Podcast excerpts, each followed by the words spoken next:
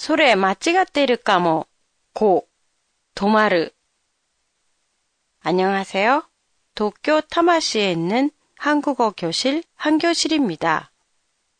요전에 어느 학생이 장문에 친척 집에서 숙박했어요.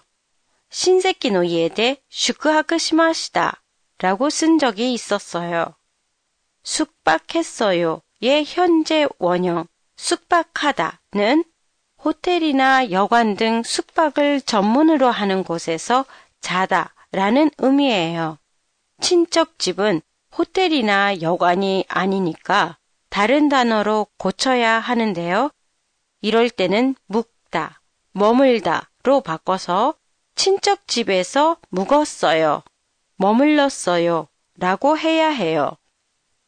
묵다와 머물다의 차이는 없는 걸까요? 둘 다 일본어로는 도마르이지만 뉘앙스에는 조금 차이가 있어요. 친구 집에서 묵다 하면 일시적으로 친구 집에서 지낸다는 의미도 있지만 그보다는 친구 집에서 잠을 자다 라는 뜻이 강해요. 반면 친구 집에서 머물다 하면 친구 집에서 자는 것보다는 일시적으로 지낸다는 것을 강조하는 게 돼요.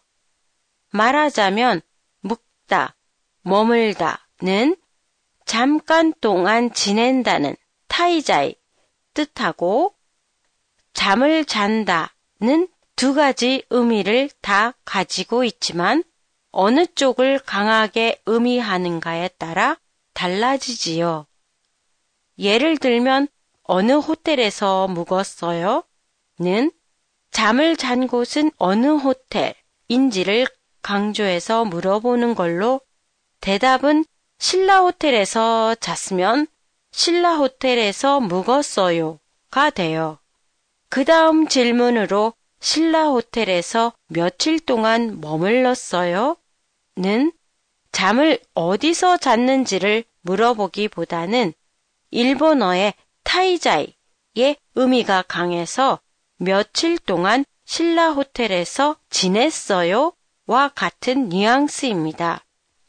대답은 신라 호텔에 3일 있었다면 3일 머물렀어요. 가 되지요.